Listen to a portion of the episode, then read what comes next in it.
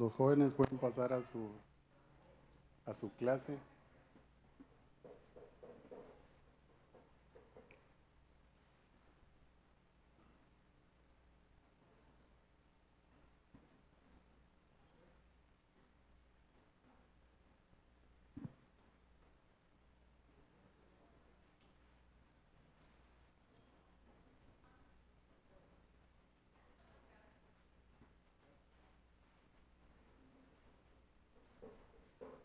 Hola, ¿cómo están? Buenas noches.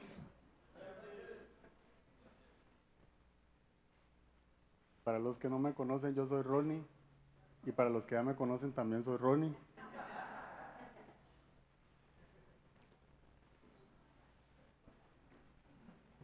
Eh, yo lo que cerremos nuestros ojos y vamos a hacer una pequeña oración antes de comenzar. Vamos a poner en las manos del Señor este momento. Eh, Señor, te damos gracias por este, por este privilegio, por este honor, por esta oportunidad, Señor, de poder escucharte a ti, por poder escuchar, Señor, tu palabra. Te pido, Señor, que podamos ser edificados, transformados, que podamos beber, Señor, de esa agua que solo tú nos puedes dar, que calma nuestra sed, que calma nuestra, eh, nuestro espíritu, Señor. Trae paz a nuestro corazón, a nuestra mente. Quita toda distracción. Te pido que nos hables. Te pido que te podamos escuchar a ti, Señor, no a Ronnie. Que nuestro corazón, Señor, hoy pueda beber, Señor. Que pueda llenarse, que pueda saciarse, Señor, de lo que tú nos quieres decir hoy. Estoy seguro, Señor, que tú nos quieres hablar. Estoy seguro que estás en este lugar que preparaste este momento, Señor, para traer vida a nuestro corazón, para darle vida a nuestros sueños, a nuestros pensamientos, para traer quietud a todo aquel que está inquieto, Señor. En el nombre de Jesús. Te damos gracias por este día. Amén. El tema de hoy se llama Escogidos por Gracia. Y Eh, quiero contarle algo eh, eh, personal. hace algunas semanas atrás me dijeron que iba a hacer un viaje por el trabajo y entonces estaba como emocionado porque me dijeron que era Sao Paulo, Brasil y entonces uno se emociona y, yo estaba emocionado de que iba a, viajar y nunca que se hacía la definición de, de, ¿verdad? de que había que comprar y el tiquete y toda la cosa, entonces uno empieza como ansioso, ¿verdad? Y estaba en una reunión y entonces dice alguien, eh, nada más ahí se recuerdan que hay que tener la, vacuna de la fiebre amarilla. Hijo de puchica. Y entonces yo tenía la tarjetita, pero hace como 40 años, no sé. La cosa es de que empecé a buscarla, ¿verdad? Y después alguien dijo que tenía que, la vacuna tenía que tener como 10 días antes de viajar y que no sé qué, y no la encontré. Y ese día era viernes, y era como el día 11 antes de viajar y entonces yo no la encontraba, entonces empecé ansioso y toda la cosa. Bueno, dije yo no la encontré, me voy a ir a pinchar y me fui a pinchar y me pusieron la vacuna. Y ahí me dijeron en la farmacia que eh, ellos no me daban la tarjetita, que ellos solo me, verá, solo se aprovecharon de mi brazo y me vacunaron. Y entonces me dijeron, tiene que ir al Ministerio de Salud. ¿Dónde queda eso? Ah? Ya sabe que cuando uno es ansioso no encuentra nada, ¿verdad? Entonces, ¿dónde queda eso? En Santana. Va para Santana. Y allá voy para Santana, eso era viernes. Y entonces yo necesitaba la tarjetita para poder viajar. Y entonces eh, llegué y, le doy la cosita que me dieron, a la cajita, porque no me dieron nada más, me dieron la cajita y yo le digo, aquí está. Y me dice, no, necesita una carta. Le tenían que hacer una carta en la farmacia. ¿En qué momento? ¿En qué farmacia le hacen una carta a uno? Y entonces voy de regreso, voy de regreso para la farmacia que me dan la carta. Eh, usted sabe que en la farmacia no imprimen nada, ¿verdad? Y entonces yo llego y le digo, mire, me dijeron que me tienen que dar una carta. Y me dice, ah, sí, se nos olvidó. Para variar. Y entonces me empieza, ya se la vamos a hacer. Ese ya se la vamos a hacer, se fue para adentro y no salía. Y yo solo ya que sea estaban usando una impresora de hace 40 años, creo yo, de cabeza de matriz de puntos y hacía... Y ¿Y qué crees? No salía porque no imprimía bien, todo borroso, y entonces una, otra copia y otra copia. No salía, no salía claro lo que tenía que decir la carta y yo afuera esperando. La cosa es que al final salió ahí medio borrosa y me la dio y llenó los datos y, para todo esto ya habían cerrado. Ya habían cerrado el Ministerio de Salud. Pero yo dije, bueno, pero yo estaba haciendo todo a mi favor, yo ya me vacuné. Diez días antes de viajar, así que no hay problema. Bueno, el lunes llegué y llego yo con la carta, con la cuestión, y entonces ya la señorita empezó a leer todo, y yo dije, ya ahorita me la dan otra vez, y me dice, está malo. Ay, no puede ser, está malo el lote de la vacuna, y entonces está incompleto. No puede ser, tiene que ir otra vez a la farmacia. Ala, bueno, ¿ah? Y estaba ahí llamando a Mari que me llegara a traer, y entonces de plano le di lástima y me dice, ella llamó a la jefa o la doctora, no sé qué, y al final me dice, venga, se la voy a dar. Ay, Señor, gracias. Y entonces ya me dio la bendita tarjeta de la fiebre María. Yo dije, bueno, esto es del Señor. La cosa es de que llegó el día del viaje y yo compré el tiquete como tres días antes. Porque igual no se decidían, a, íbamos con otros amigos del trabajo, entonces no se decidía quiénes ni cuándo, y entonces al final terminamos comprando tres días antes el, tiquete llegué al aeropuerto y yo dije, bueno, yo voy, aunque sea a pie llego a Sao Paulo, ¿verdad? Y pasé seguridad y pasé bien. Y yo dije, ya aquí estoy adentro, ¿ah? Tranquilidad. Y allá esperar a que empezaran a llamar los grupos para abordar. Grupo 1, grupo 2. Yo tenía grupo 3 y cuando yo paso con el tiquetito así, rojo. Ay, no puedes. y usted sabe qué significa rojo. En todo lado rojo significa lo mismo salado. ¿ah? Salió rojo y entonces yo, ay, no puede ser, Y la muchacha eh, eh, me dice, lo va a pasar otra vez. Ras otra vez, rojo otra vez, va. Ay, Y cuando ya están abordando y está rojo, tiene clavo el asunto, ¿verdad? Y ya no hay tiempo para solucionar nada. Yo solo, yo solo, ay Señor, por favor, ayúdame. ¿Qué pasó? ¿verdad? Y entonces uno cuando sucede eso, en realidad uno también empieza a molestarse, ¿verdad? No, no, no falta que uno se moleste y empieza a sacar ahí el ramos por todo lado. Pero el tiquete me lo dieron ustedes, así que si no pasa es clavo de ustedes, ¿verdad? Y entonces el muchacho que estaba llamando a los grupos, estaba a la par, ah, ¿usted don Ronnie? Sí, yo soy Ronnie Ramos. Y dice, aquí está su tiquete. Es que le dieron ascenso a primera clase. Uy, pucha. Y yo ya estaba alegando, ah, casi me devuelven otra vez a la cola del avión. Y entonces todo cambió, en un momentito todo cambió, ¿verdad? Yo decía, uy, la gracia de Dios, ¿verdad? Sea, la gracia de Dios, el poder del Espíritu Santo. Aquí este lugar está inundado de la presencia del Señor.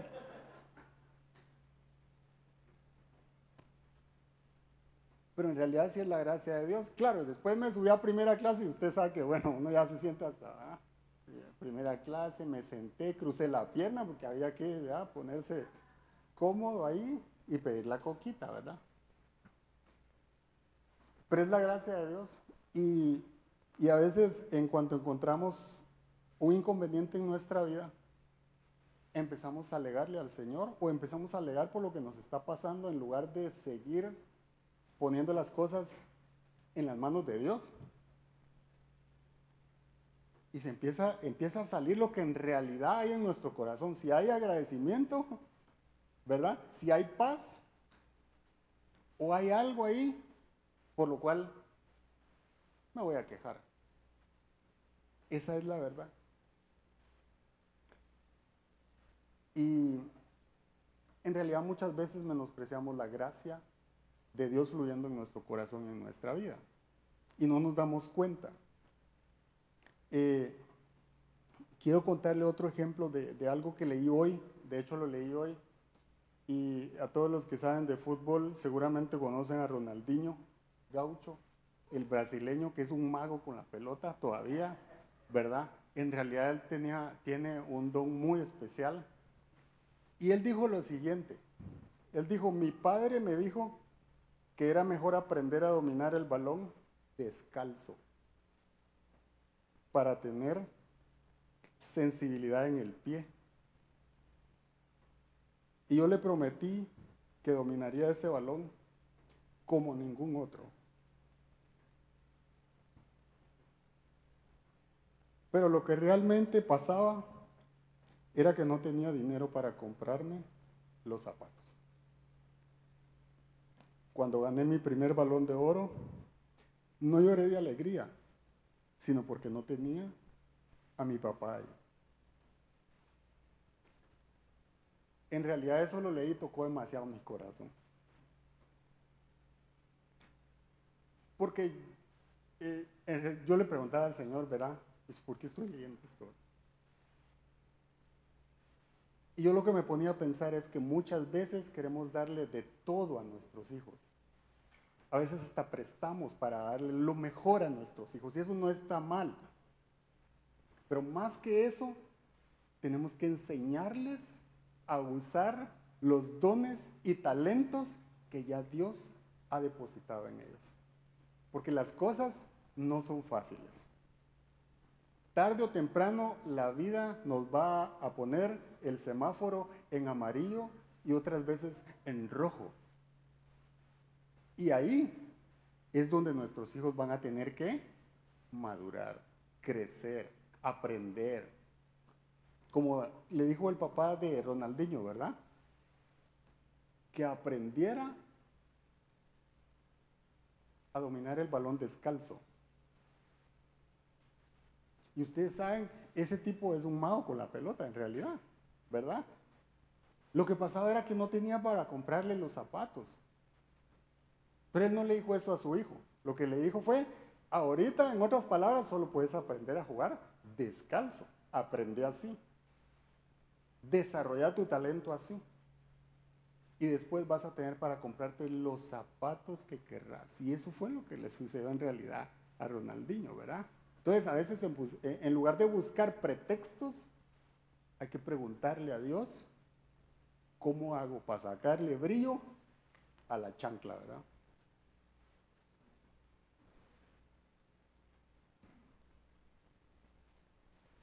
Porque se trata de gracia. Se trata de lo que Dios nos ha dado y de no menospreciar eso. Hoy quiero hablarle de Saulo. Saulo después fue el que recibió el nombre de parte del Señor como Pablo. ¿Y quién era, quién era Saulo?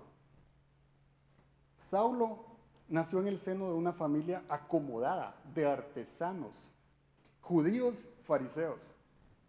Después de sus estudios en la comunidad hebraica, dice que fue enviado a Jerusalén para prepararse en la escuela de los mejores doctores de la ley.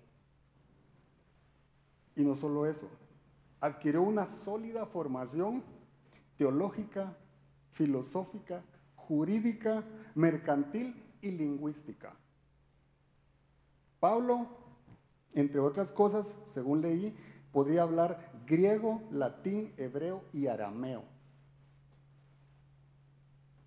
O sea, lo que le quiero decir es que en aquel tiempo Pablo era una persona, como dicen, docto creo que es, ¿verdad? Una persona educada, bien formada, en los mejores lugares. Ese era Pablo, ¿verdad? Y él se refiere a él, hablando de él mismo, en Filipenses 3, del 4 al 6, eso también está en Hechos 22, 3 al 5, dice, circuncidado al octavo día. Ustedes saben que eso era una, algo que Dios había pedido al pueblo de Israel. Circuncidado al octavo día, del pueblo de Israel, de la tribu de Benjamín. Si no sabe cuál es la tribu de Benjamín, es una de las doce tribus escogidas del pueblo de Israel. Pablo venía de ahí, ¿verdad? Hebreo de pura cepa. Así lo dice la, la palabra. En cuanto a la ley, fariseo apasionado o sea, no se salía del cuadro, ¿verdad? En otras palabras, como decimos ahora, cuadrado, ¿verdad? Y dice, en cuanto al celo, perseguidor de la iglesia. Así se, se está calificando él solo, ¿verdad? Y dice, en cuanto a la justicia que la ley exige, intachable.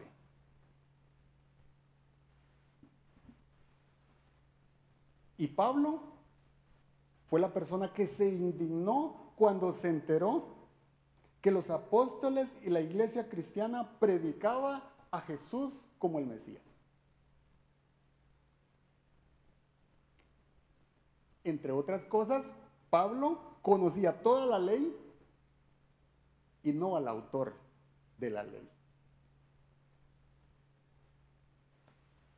Pablo dedicado a cumplir la ley al pie de la letra, pero incapaz de reconocer a Jesús. Y eso nos pasa a muchos de nosotros. Pero lo que yo creo es que nadie puede cumplir lo que dice la Biblia sin tener la revelación del Espíritu Santo. Por eso es que hay muchos ateos que saben toda la Biblia, pero que en realidad no la creen, ¿verdad? Hay muchos teólogos que estudian tanto que terminan enredados también, pasa de todo. En realidad hay que tener humildad para conectarse y recibir la revelación del Espíritu Santo, para que a través de la palabra nuestra vida sea transformada y sea cambiada en el día a día. No es que un día conseguimos la plenitud de la revelación y ya volamos al otro día. No funciona así. Esto se trata de un caminar, de una vida, de un proceso de transformación y de santificación a través del Espíritu Santo.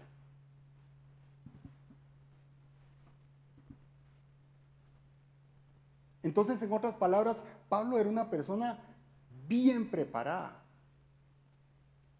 Tanto que la Biblia se, ¿verdad? En la, Biblia describe con, con tanto detalle quién era esa persona, quién era Pablo.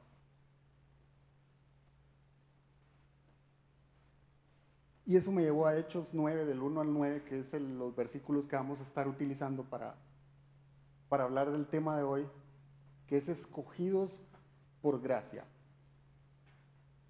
Y dice Hechos 9, del 1 al 9 y habla de la conversión de Pablo.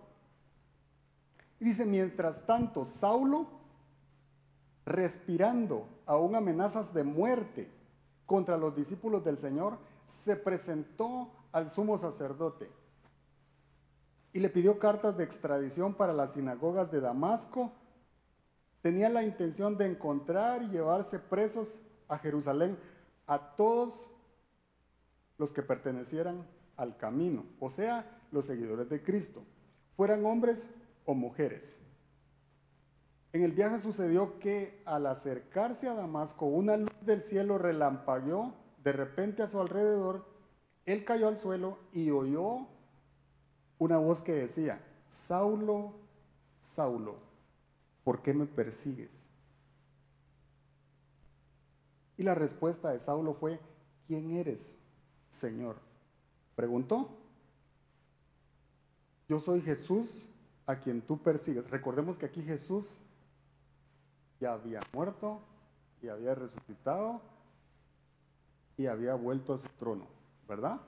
Y entonces dice, yo soy Jesús a quien tú persigues. Le contestó la voz, levántate y entra en la ciudad que allí se te dirá lo que tienes que hacer. Versículo 7. Los hombres que viajaban con Saulo se detuvieron atónitos. Eso quiere decir que no iba solo, porque oían la voz, no veían a nadie. Saulo se levantó del suelo, pero cuando abrió los ojos podía ver. Así que lo tomaron de la mano y lo llevaron a Damasco, donde estuvo ciego tres días sin comer ni beber nada. Ese hombre que perseguía a la iglesia era una persona que de alguna manera tenía mucho conocimiento, pero también mucha influencia, ¿verdad? Y los perseguía para matarlos, dice, ¿verdad? Respiraba amenazas de muerte para el pueblo de Cristo. Y lo que hoy vamos a estar eh, estudiando son tres razones por las cuales debemos de sentirnos escogidos y con un propósito divino. Yo creo que cada uno de los que está en este lugar debe de apropiarse de eso. Nosotros no somos un accidente ni somos una casualidad. La voz del Espíritu Santo nos ha atraído a Él con un plan y un propósito. Y no es para pasar desapercibidos y no es para seguir cómodos tampoco. Es para seguir el plan que Dios ha diseñado para cada uno de nosotros. Entonces, tres razones por las cuales debemos sentirnos escogidos y con un propósito divino. Y la primera de ellas es que somos escogidos por Dios, no por el mundo. No fue que a alguien se le antojó decir este sí y este no. Fuimos escogidos por el creador de los cielos y la tierra. Y lo que yo quiero decirle en este punto es que Saulo, una persona de mucha influencia política y religiosa, porque dice que él era miembro del Sanedrín, ya vamos a ver qué era eso, y con influencia con el sumo sacerdote, que era la máxima autoridad religiosa. ¿Verdad? Es como que yo diga, yo tengo acceso al presidente Chávez. ¿Me entiende? O sea, no me dejan pasar ahí de la entrada al palacio. Cero conectes ahí, no tengo conectes ahí, pero tengo conectes con el reino de los cielos. Entonces, Saulo era miembro del Sanedrín. ¿Y qué era el Sanedrín? El Sanedrín, eh, encontré una descripción que dice, era de hecho la Corte Suprema de la Ley Judía, cuya misión era administrar justicia interpretando y aplicando la Torá, la ley sagrada, como se le conoce. Era competente en asuntos religiosos, penales y civiles. Lo único que no podía hacer el Sanedrín era condenar a muerte a nadie. Estaba compuesto por un mínimo de 23 jueces y un máximo de 71. ¿Y de dónde se sacaron esa onda, verdad? ¿De dónde se sacaron ese número? Eso viene de lo que Dios le dijo a Moisés en números, usted lo puede ir a leer a, a números, al libro de números, donde le dijo, coge 70 entre los ancianos de Israel y haz la asamblea de Israel. En otras palabras, el Sanedrín era el equivalente a lo que nosotros podríamos llamar la Corte Suprema de Justicia. Pablo era parte de ella. Para que nos hagamos una idea de la influencia que él podía tener. Entonces, no, solo era una persona bien, eh, digamos, eh, preparada profesionalmente, sino que tenía una influencia y buenos conectes, ¿verdad? En otras palabras, eso era él. Y Pablo lo describe, fui formado, además de eso, fui formado a los pies de Gamaliel. Uy, ¿eso qué es, verdad? ¿Quién era Gamaliel? Gamaliel era el maestro de maestros de la ley. Era como quien dice el máximo dentro de la Corte Suprema de Justicia, el que más sabe, el maestro. Y él escogía de alguna manera a quienes enseñarle. Y dentro de esos que él escogía para enseñarles o para educarlos o para prepararlos, estaba Saulo.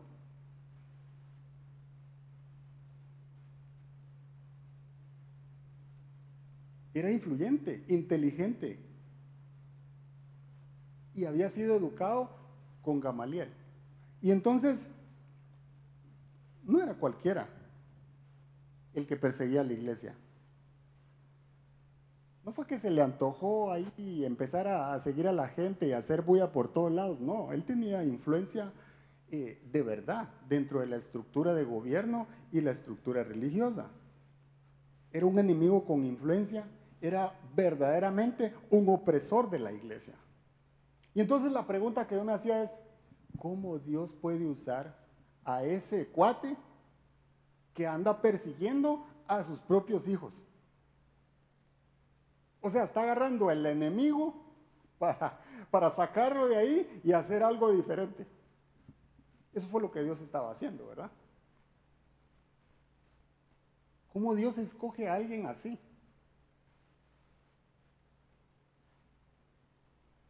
Pero Juan 15, 16 nos responde eso. Porque la Biblia tiene respuestas para todas nuestras dudas, para todas nuestras inquietudes. inquietudes. Y Juan 15, 16 dice, vosotros no me escogisteis a mí, sino que yo os escogí a vosotros. Voy a hacer una pausa ahí porque yo no sé si usted está claro en lo que Dios está diciendo a través de ese versículo. Ustedes no me escogieron a mí. Yo los escogí a ustedes. Yo los llamé por su nombre. Yo dije vení. Yo dije entra. Es Dios el que ha leído nuestro nombre, lo ha inscrito en el libro de la vida y ha dicho, vení. Yo te escojo. Yo te llamo. Entre muchos. Y entonces el Señor dice, vosotros no me escogisteis a mí, sino que yo escogí a vosotros y os designé para que vayáis y deis fruto. Y que vuestro fruto permanezca para que todo lo que pidáis al, pidáis al Padre en mi nombre, os lo conceda. Nos llamó con un propósito para que demos fruto y que ese fruto si sentimos que no es suficiente, si sentimos que no tenemos, si sentimos que no podemos, podamos pedirle más y Él nos va a dar más. Hay tanto en ese versículo, pero me quiero concentrar en la parte de que Él nos ha escogido. Él nos llamó. El creador de los cielos y la tierra en la grandeza del universo dijo, yo te llamo Julio, yo te llamo Esteban, yo te llamo Fito, yo te llamo Francini, yo te llamo Erika. Dentro de tanta grandeza, él dijo, Ronnie, yo te llamo a vos. Así de escogidos fuimos. Somos tan escogidos que todos nosotros somos diferentes.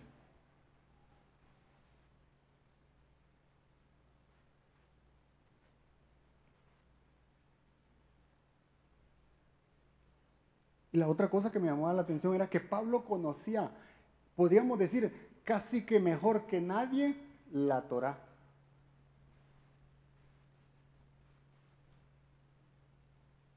Pero no conocía al Dios de la Torá. Imagínense, esas personas memorizaban la Torá para enseñar la Torá a otros. Pablo era uno de ellos.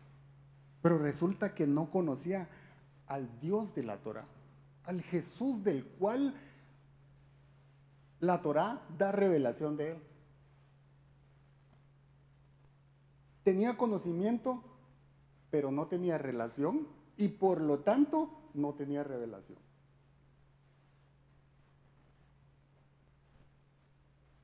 Pablo sabía quién era Jesús, pero no creía en él, evidentemente porque andaba persiguiendo a los que predicaban del Mesías, a los que predicaban de Jesús. Él era un opresor de la iglesia, porque en otras palabras, él creía que Jesús no era el Mesías.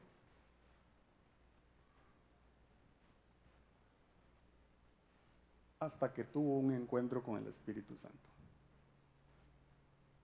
Y eso lo cambia todo. Eso cambia nuestra vida. Eso cambia nuestra perspectiva. Eso cambia nuestra forma de ser.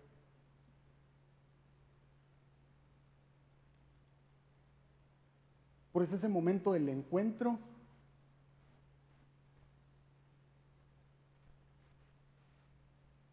cuando Jesús le dice, ¿por qué me persigues?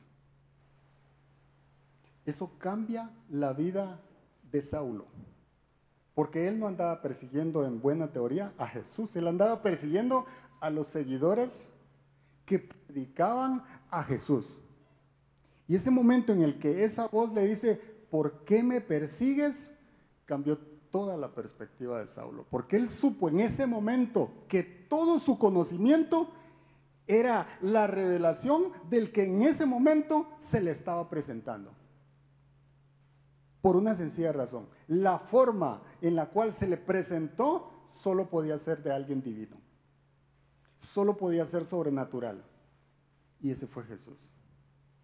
Porque Él, al igual que usted y que para mí, Dios preparó el encuentro con Saulo. Para que no volviera a existir una pizca de duda de quién era Jesús.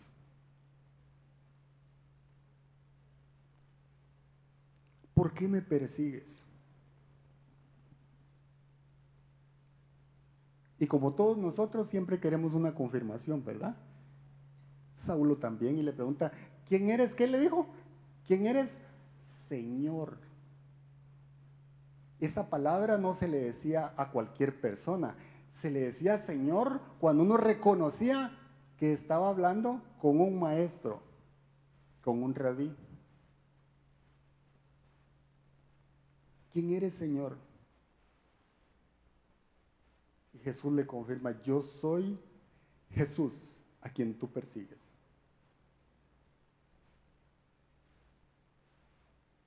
Eso lo que me dice es que cuando a nosotros nos persiguen, están persiguiendo a Jesús, no a nosotros. Y si persiguen a Jesús, Él se encarga de nuestros perseguidores, Él se encarga de nuestros enemigos, Él se encarga de las personas que hablan mal de nosotros, que hacen planes en contra de nosotros, los hijos de Dios.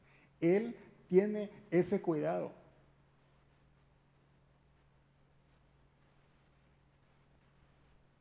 Y en resumen, el Señor lo que le estaba enseñando era que, a pesar de que él conocía toda la Torá, era verdaderamente un ciego espiritual. Él estaba ciego espiritualmente.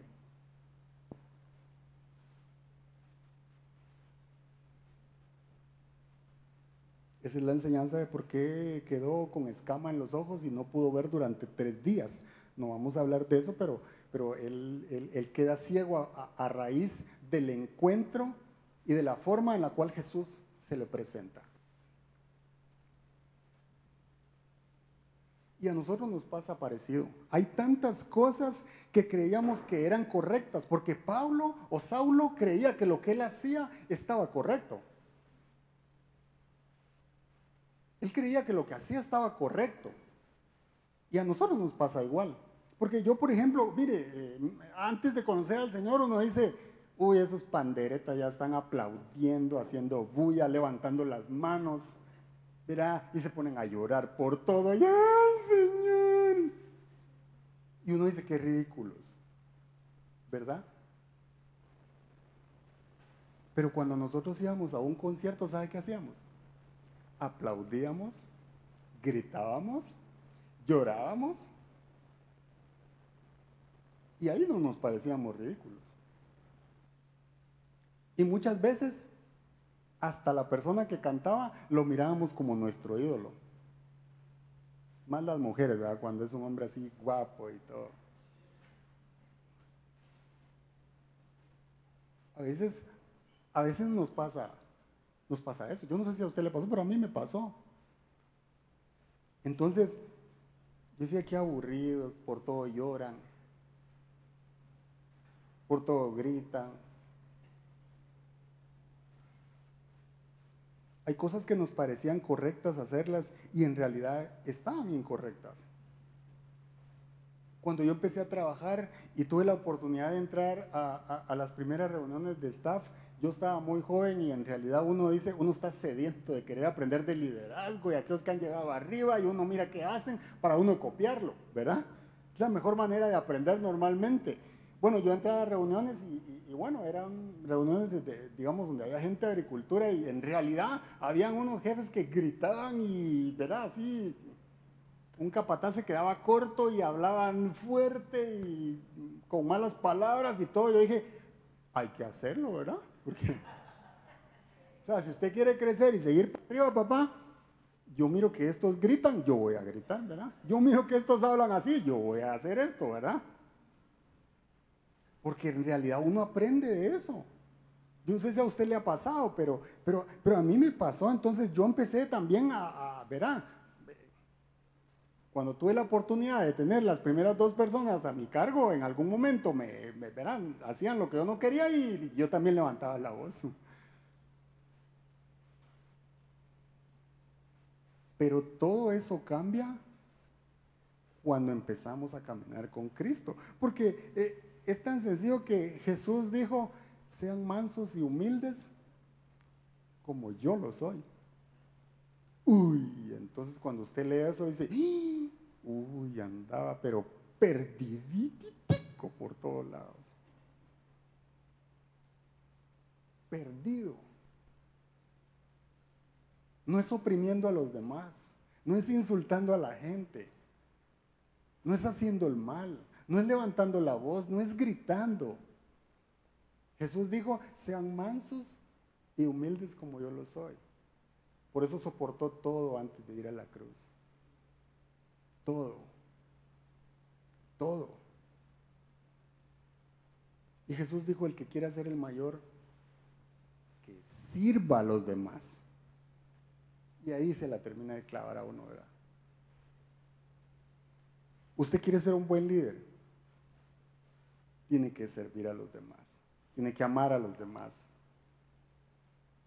Tiene que poner la necesidad de los demás antes que las propias.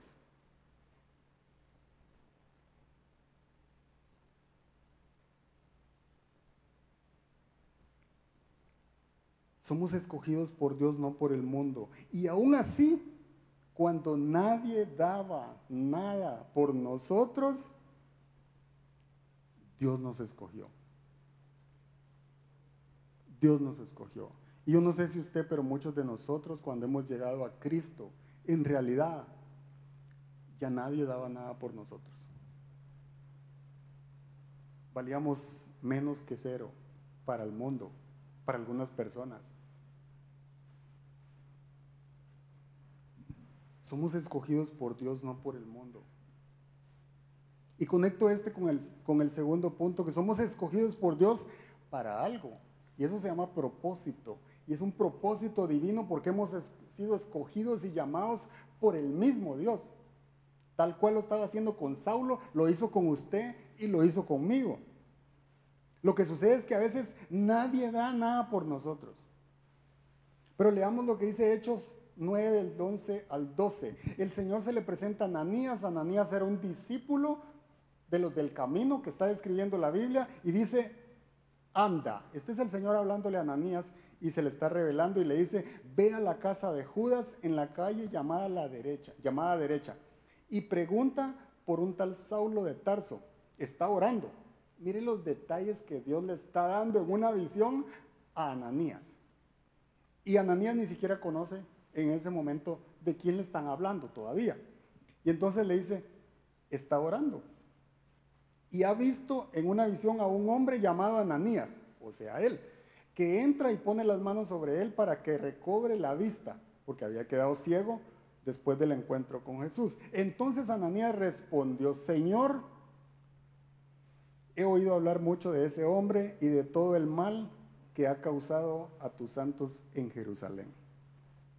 Y ahora lo tenemos aquí, autorizado por los jefes de los sacerdotes para llevarse presos a todos los que invocan tu nombre. El Señor no solo tuvo un encuentro con Saulo, estaba haciendo una sinfonía, estaba ejecutando el plan divino, porque Saulo no estaba ahí cuando Dios estaba hablándole a Ananías. dijo, ve a Damasco y ahí te dirán qué hacer. Y por otro lado, Dios le estaba hablando en revelación a Ananías, diciéndole, allá hay una persona orando y vos vas a llegar y poner las manos, orás por él y va a quedar sano.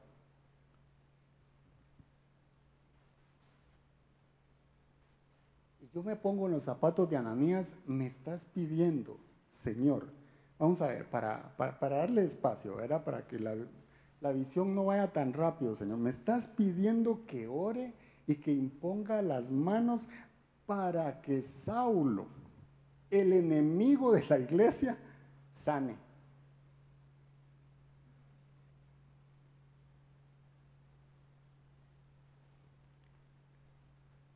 Me estás mandando a las garras del enemigo, Señor, porque me estás mandando a presentarme delante de Saulo y ese cuate tiene cartas para llevarnos al bote, para llevarnos a la cárcel.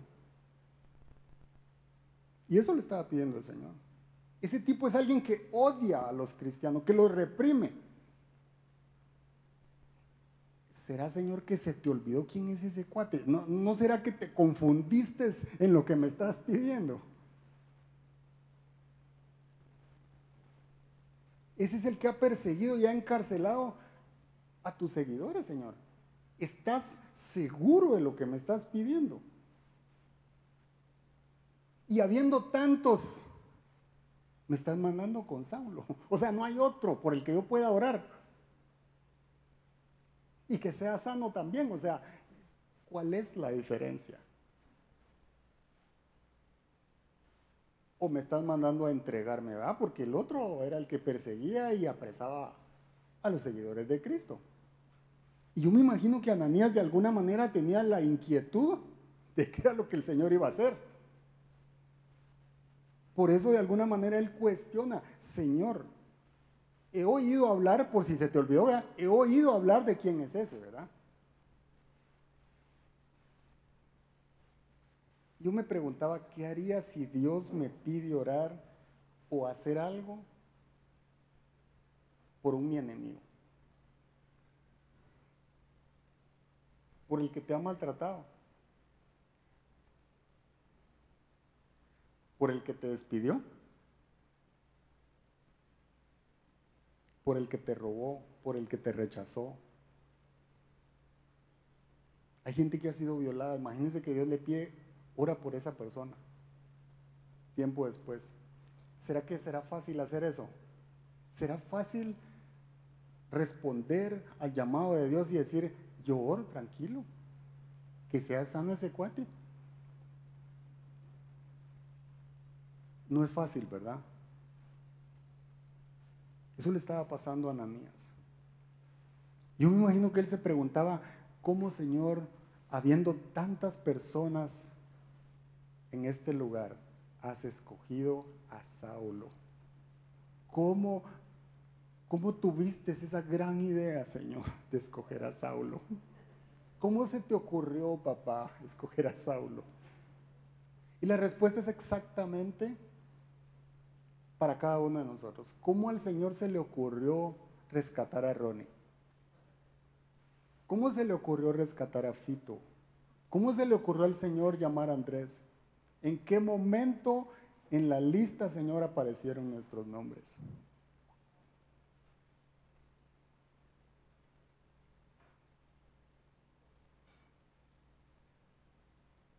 Ananías tenía esa, esa inquietud en su corazón, en su mente, y a pesar de que era el mismo Dios el que le estaba dando la revelación, él tenía esa inquietud, esa confusión. Y Primera de Corintios 1, 27 al 29 es un versículo que persigue mi vida. Yo leí este versículo hace muchos años y en realidad no solo me encanta, creo que describe, describe la, bondad de Dios para, para, para, mi vida. Yo no sé para la de usted, pero para la mía sí. Dice Primera de Corintios 1, 27 al 29.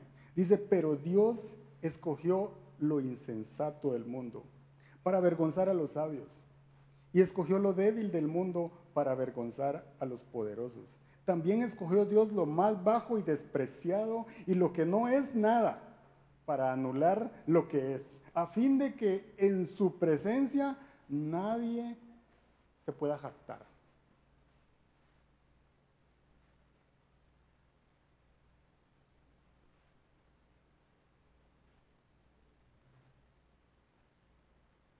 A veces nos hacemos una pregunta, ¿será que Dios puede hacer algo conmigo? ¿Será que Dios puede usarme a mí para decirle un par de palabras a alguien más y que su vida cambie? Y yo leo este versículo y solo me puedo responder a mí mismo, sí lo puede hacer, sí lo puede hacer. Dios puede usarte para bendecir a otros, a través de tu ejemplo, a través de tu hogar, a través de tus hijos a veces sin hacer, sin decir nada, y nos damos cuenta que Dios nos está usando con lo que hacemos, con nuestras acciones, para acercar a alguien a su presencia. Yo creo que muchos de nosotros en algún momento de nuestra vida nos hemos hecho la pregunta, ¿será en realidad? ¿Será, Señor, que tienes un plan para mí? Para mí, ¿Será que de verdad yo escucho que hay planes, que hay llamados divinos? ¿Será que en realidad tienes un plan para mí? ¿Tienes un llamado para mí, Señor? Yo no sé si usted se ha hecho la pregunta. Yo sí me he hecho esa pregunta. ¿Tienes un plan para mí, Señor? Y muchas veces lo que pasa es que queremos conocer ese plan. Queremos saber los pasos de ese plan, las etapas de ese plan, pero resulta que Dios nunca se las va a revelar. A veces ni siquiera nos dice y demora en darnos el siguiente paso. Y nos hace esperar. Dice Hechos 9 del 15 al 16. El Señor respondiéndole a Ananías, ve, eso es una orden, ve Ananías. Insistió el Señor, porque ese hombre es mi instrumento escogido para dar a conocer mi nombre tanto a las naciones y a sus reyes como al pueblo de Israel. Yo le mostraré cuánto tendrá que padecer por mi nombre. Dios sí tenía un plan para Saulo, como lo tiene para cada uno de nosotros. Dios había escogido a Saulo tal cual nos ha escogido a nosotros. ¿Sabe qué significa Ananías? Esa palabra en el hebreo es Yananía, con H al final, y significa Yahvé es piadoso. La Biblia tiene tantos detallitos, ¿verdad? El hombre que Dios había escogido para hablarle a Saulo, su nombre significaba Yahvé es piadoso. Y yo lo que le quiero decir esta noche es que nuestro llamado es único. Mi llamado no se compara al suyo, mi llamado no se compara al de Esteban, es único. Cada uno de nosotros tiene su propio llamado. No se compara con el de nadie. Tiene propósito divino. Y si Dios nos rescató, es porque Dios tiene un llamado y un plan para cada uno de nosotros. Y entonces la pregunta es, entonces, ¿por qué no sigo el plan de Dios? ¿Por qué no sigo? ¿Por qué no respondo al llamado de Dios? Porque muchas veces lo que nos sucede es que queremos ver algo grande que suceda a nuestro alrededor para saber que ese es el llamado de Dios. Y déjeme decirle que las cosas grandes empiezan a formarse con detalles pequeños.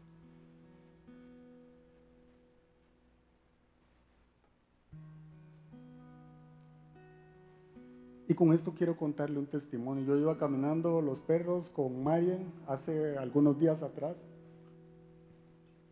y dimos la vuelta por un condominio y, cuando íbamos pasando por la entrada de un condominio que estaba por ahí cerca, eh, Marian escuchó que el guarda hablaba fuerte, ¿verdad? Ya sabe, la mayoría de los guardas hablan fuerte para que uno haga caso, ¿verdad? Él estaba hablando fuerte y ¿sabe qué estaba haciendo? Estaba hablándole de lo bien que nos hace los mandamientos en nuestra vida. El guarda. No sabemos si le estaba hablando a alguien que estaba con él o estaba hablando por teléfono. Lo que sí le quiero decir es que Dios estaba ejecutando el plan de ese guarda para llevar su palabra a la vida de otra persona. Y muchas veces no vemos a Dios actuar en los pequeños detalles porque queremos ver grandes cosas. Y Dios está en los detallitos. Dios está en que podamos levantarnos cada día y darle gracias por nuestra vida, por nuestra familia. Porque desde el momento en el que le conocemos ya no es, ya no vivo yo, como dice Pablo, sino ahora Cristo vive en mí. Él habla a través de mí. Dice la palabra, al que está en Cristo, nueva criatura es. Todas las cosas viejas pasaron. He aquí, todas son hechas nuevas. Eso nos hace una persona nueva, eso nos hace una persona diferente. No porque nosotros podamos renovarnos solos, sino porque el caminar con el Espíritu Santo nos va a ir renovando, nos va a ir, nos va a ir mejorando, va a ir sacando ese polvo de nuestro corazón, esas cosas que hacen daño, esa falta de perdón. Todo eso lo va a ir sacando el Señor poco a poco para ir depositando los frutos del Espíritu Santo. La pregunta es, ¿cuándo ¿Qué tanto nos apropiamos de esa verdad? Y de lo nuevo que su gracia quiere traer a nuestra vida. porque somos escogidos por Dios para un propósito divino, porque esto se trata de fe. Y debemos activar esa fe y dejar de estar cómodos, anclados a nuestra, a nuestra vieja historia, al pasado. Porque entonces seremos, como dice el versículo, instrumentos escogidos para Dios.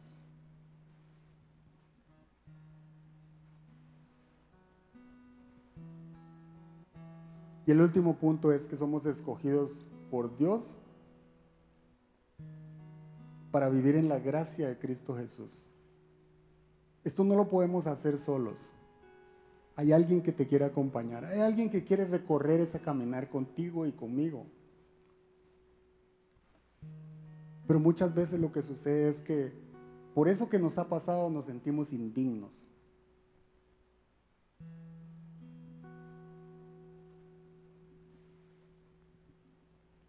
Muchos de nosotros llegamos a Cristo y nos sentimos indignos por lo, por lo malo que hicimos. Algunos hicimos cosas muy malas, muy malas. Y sentimos que fue tanto el daño que causamos, fue tanto el daño que hicimos a alguien más, que creemos que no merecemos ese perdón. O que merecemos el perdón, pero que, también merecemos quedarnos como en la esquinita, calladitos, sin hacer bulla, sin hacer ruido. Pero déjeme decirle que Pablo era un opresor. Y Dios lo estaba llamando a plantar iglesias. Dios lo estaba llamando para hablar a su oído, para escribir la mayoría del Nuevo Testamento,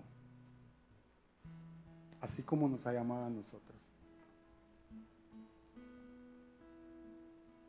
Dios llamó a Moisés y antes de presentársele en la zarza era un fugitivo alguien que había asesinado a un egipcio y durante muchos años andaba huyendo.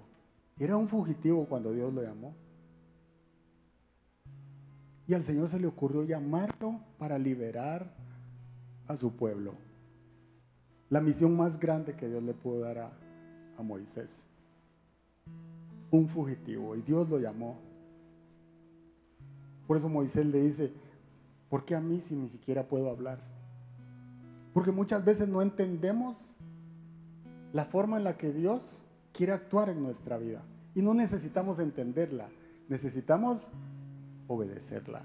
Necesitamos creer, necesitamos confiar, necesitamos refugiarnos en que Él tiene el control.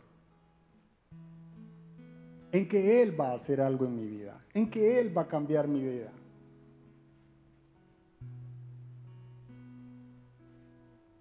La otra cosa que nos sucede muchas veces es el lado opuesto. Es que nos sentimos indignos de que Dios puede hacer algo con nosotros y que tenemos un llamado por lo que alguien más nos hizo. No me puedo imaginar una persona que fue violada, que fue maltratada, que fue abusada. Pero a veces no, no, no son cosas, podríamos decir, tan grandes, ¿cierto? Pero a veces sí, las personas que están cerca de nosotros nos marcan cuando nos dicen inútiles, cuando nos dicen feos, cuando nos dicen chaparros o que somos malos para todo. Y esas palabras en algún momento pudieron haber marcado y se pudieron haber almacenado en nuestro corazón. Y siguen sacando eso de nosotros. Porque eso se activa en algún momento en nuestro caminar y reaccionamos de acuerdo a eso a eso que llevamos ahí en nuestro corazón. A veces nos han dicho no servís para nada. Y nos lo han repetido tantas veces que lo hemos absorbido y lo hemos creído. Y lo que sucede es que vamos por la vida creyendo que tenemos que luchar por todo. Que si queremos algo tenemos que fajarnos porque no hay otra forma de conseguir las cosas. Sino es dándole con todo. Se nos olvida que existe la gracia de Dios.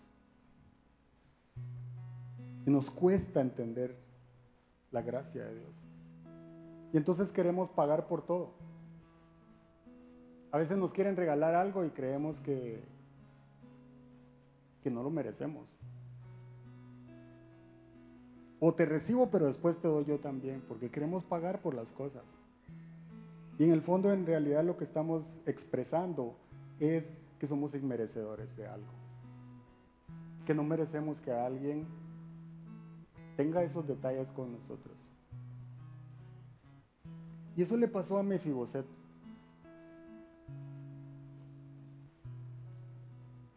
Y yo le voy a pedir que se ponga de pie. Mefiboset era el nieto era el hijo de Jonathan, nieto del rey Saúl, el primer rey de Israel, ¿verdad?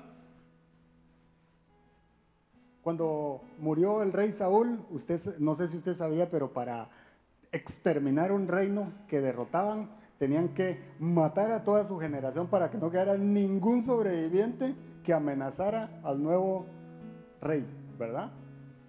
Y entonces, en el afán de salvar a Mefiboset, la criada lo bota, queda lisiado se le cae y queda lisiado y entonces él huye a un lugar y ahí vive por mucho tiempo. Y el rey David se acuerda de un pacto que había hecho con el papá de Mefiboset, con Jonatán, que él iba a bendecir a cualquiera de su generación. Y cuando ya David asume como rey de Israel, se acuerda de la promesa a su amigo y él manda averiguar si hay alguien descendiente de Saúl o de Jonatán. Y es ahí donde mandan a llamar a Mefiboset. Y Mefiboset está lisiado. Está exiliado en algún lado. Y lo mandan a traer. Y lo primero que le dice el rey David es, todo lo que le pertenecía a tu abuelo, ahora es tuyo. Todas las tierras son tuyas. Yo quiero que piense por un momentito qué pudo haber pasado por la mente de Mefiboset. Y David le dice, no solo eso, desde hoy, desde hoy, te sientas a la mesa del rey, conmigo.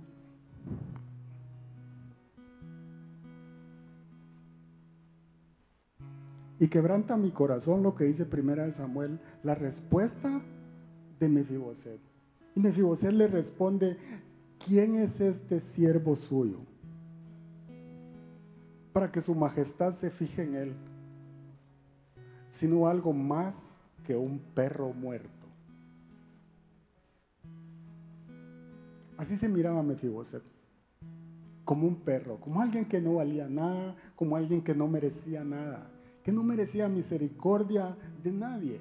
Y yo creo que muchos de nosotros a veces vamos por la vida creyendo que tenemos que pagar por todo, que tenemos que comprar todo. Si no oro, si no me porto bien, Dios no me va a dar nada. Y entonces creemos que todo es por obras.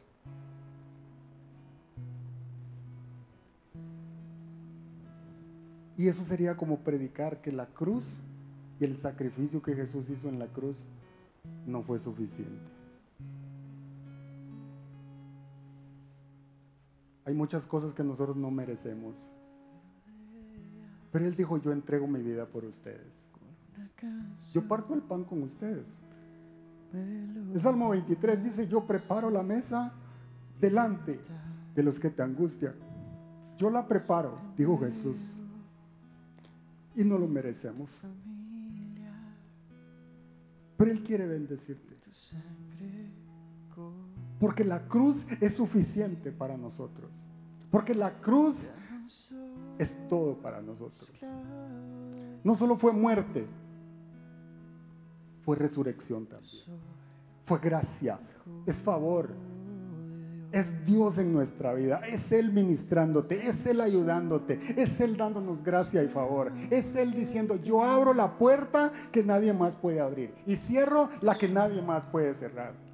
Soy yo guiando tus pasos, soy yo ayudándote, soy yo aconsejándote, nunca me apartaré de ti. Nunca te soltaré, nunca te dejaré, porque yo te sostengo con mi diestra.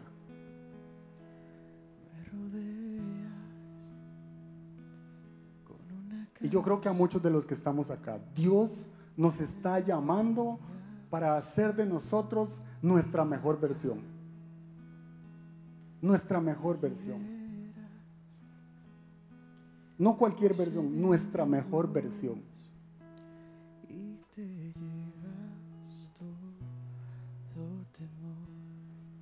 Y si usted tiene alguna duda todavía, Primera de Pedro 2 del 9 al 10 dice, pero ustedes, y está hablando de nosotros, pero ustedes son linaje escogido, dice la palabra. Ustedes son linaje escogido, real sacerdocio, nación santa, pueblo que pertenece a Dios, para que proclamen las obras maravillosas de aquel que los llamó de las tinieblas a la luz, a su luz admirable. Ustedes antes ni siquiera eran pueblo, pero ahora son pueblo de Dios. Antes no habían recibido misericordia, pero ahora ya la han recibido. Eso está en tiempo pasado, pero ya la han recibido. Nosotros tenemos y disfrutamos de la gracia de Dios en nuestra vida. Él camina con nosotros. Él se entregó en esa cruz por nosotros, porque su gracia es infinita, no tiene límites. Y quizá usted dice lo que yo hice no tiene perdón. Sí tiene perdón. Le voy a dar un ejemplo. Los dos ladrones que estaban a la cruz con Cristo. Y uno de ellos lo juzgó y el otro no. El otro le dijo, acuérdate de mí. Acuérdate de mí, Señor, cuando estés en el paraíso. Eso fue fe. O sea, cuando llegues allá, acordate de mí. Nuestro mejor conecte, nuestra mejor conexión es con el que está allá. Es con el rey, es con su reino, es sobrenatural, no es de este mundo. Eso era lo que predicaba Pablo. Pablo decía, yo soy el menor de los apóstoles, ya no vivo yo, ahora Cristo vive en mí. Cristo hace, Él me dice qué hacer, Él me dice a dónde ir, Él me dice cómo hacerlo, porque se trata de Cristo, se trata de su gracia. Esa es la diferencia. Somos escogidos por Dios para vivir en la gracia de Cristo Jesús. Y termino con Gálatas 4:7. Que dice, así que ya no eres esclavo, sino hijo. Y como eres hijo, Dios te ha hecho también heredero. Si usted llegó a este lugar y tenía duda de que Dios tiene un llamado y un plan para su vida, levante su mano. Queremos orar por usted. Queremos pedirle a Dios que lo ministre. Queremos pedirle a Dios que se revele a su vida.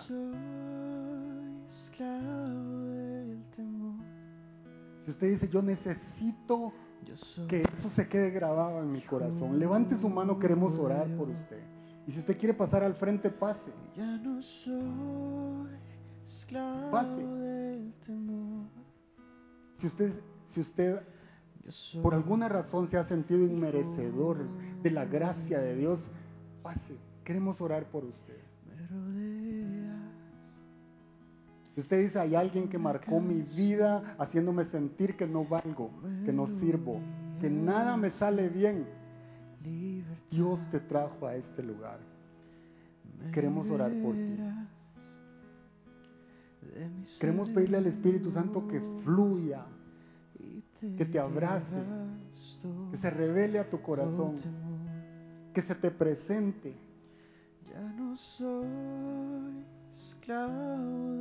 Él nos escogió. Él quiere sacar de nosotros nuestra mejor versión. Él quiere retirar ese pobrecito yo. Y quiere sacar el mejor yo, el mejor esposo, el mejor hermano, el mejor hijo, el mejor trabajador. Porque tenemos algo que este mundo no nos puede dar y se llama gracia. Se llama gracia y favor de Dios. Y Cristo pagó ese precio en la cruz del Calvario. Él fue a la cruz por ti y por mí. Te damos gracias en esta noche, Señor. Te damos gracias por lo que nos has dado, por lo que nos has hablado. Quiero que te muevas con poder, Señor, en este lugar. Gracias, Dios. Gracias, Espíritu Santo.